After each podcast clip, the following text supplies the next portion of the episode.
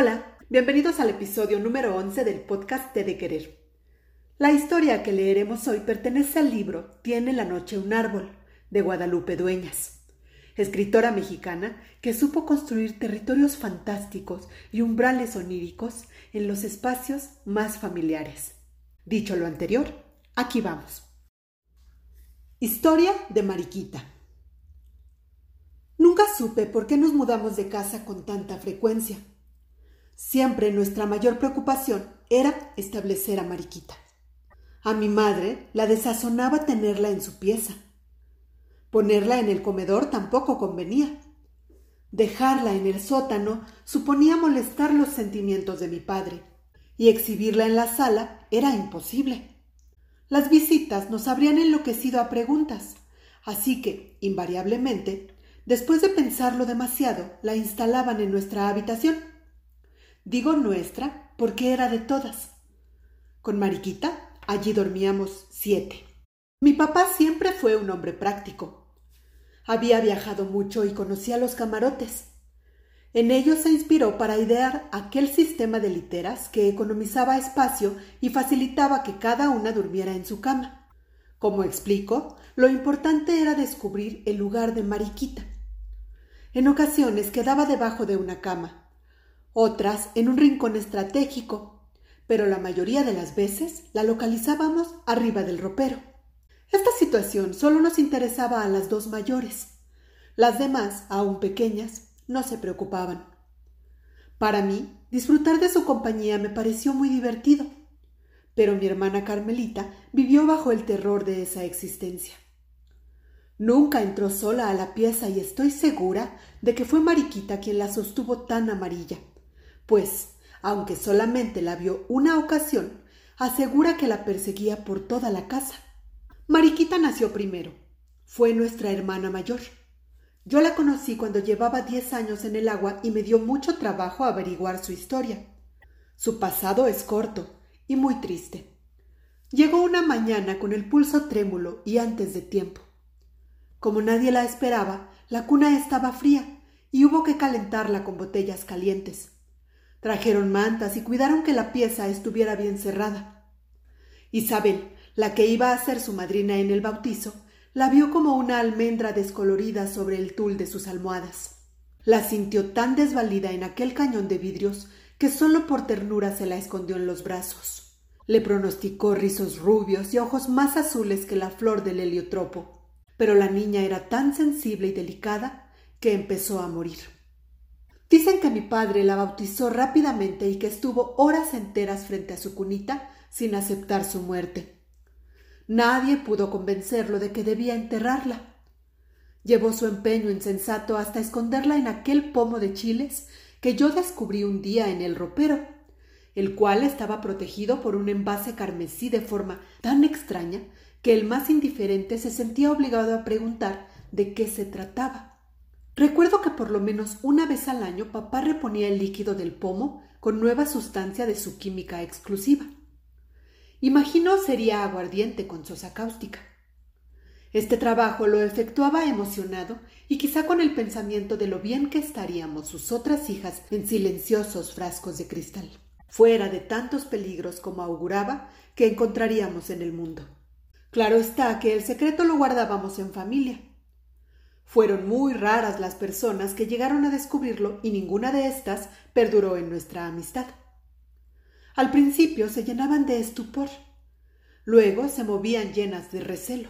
Por último, desertaban haciendo comentarios poco agradables acerca de nuestras costumbres.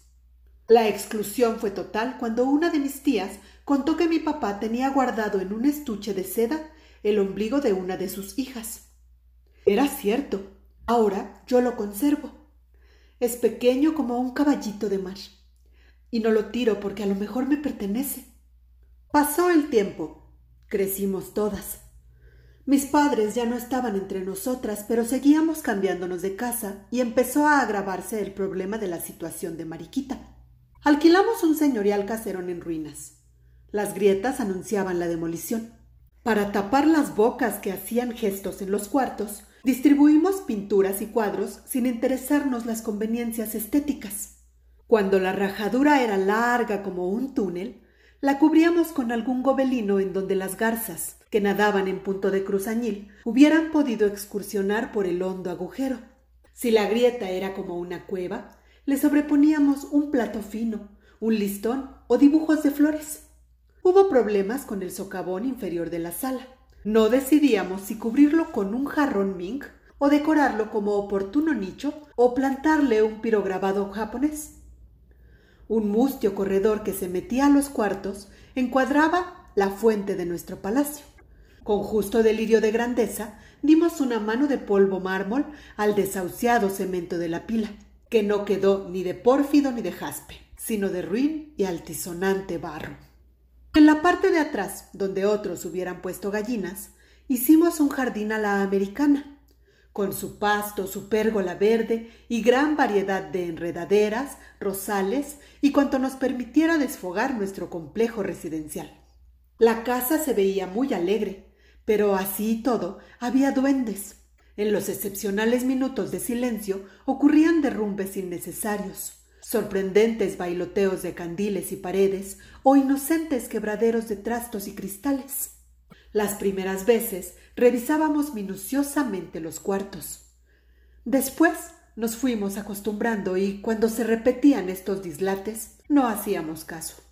Las sirvientas inventaron que la culpable era la niña que escondíamos en el ropero, que en las noches su fantasma recorría el vecindario. Corría la voz y el compromiso de las explicaciones. Como todas éramos solteras con bastante buena reputación, se puso el caso muy difícil. Fueron tantas las habladurías que la única decente resultó ser la niña del bote a la que siquiera no levantaron calumnias. Para enterrarla se necesitaba un acta de defunción que ningún médico quiso extender. Mientras tanto, la criatura, que llevaba tres años sin cambio de agua, se había sentado en el fondo del frasco definitivamente aburrida. El líquido amarillento le enturbiaba el paisaje. Decidimos enterrarla en el jardín. Señalamos su tumba con una aureola de mastuerzos y una pequeña cruz como si se tratara de un canario. Ahora hemos vuelto a mudarnos y no puedo olvidar el prado que encarcela su cuerpecito. Me preocupa saber si existe alguien que cuide el verde limbo donde habita y si en las tardes todavía la arrullan las palomas. Cuando contemplo el entrañable estuche que la guardó veinte años, se me nubla el corazón de nostalgia, como el de aquellos que conservan una jaula vacía. Se me agolpan las tristezas que viví frente a su sueño. Reconstruyo mi soledad y descubro que esta niña ligó mi infancia a su muda compañía. Y colorín colorado, este cuento se ha acabado. Esperamos que les haya gustado esta historia y que hayan sentido el deseo de leer más de esta extraordinaria escritora. Por favor escríbanos a nuestras redes, Twitter arroba t-bajo de querer y Facebook editorial TDQ y díganos qué cuento les gustaría escuchar. Gracias por acompañarnos. Soy Mosky y les dejo un abrazo que acorte las distancias y les apapache el corazón. Felices letras.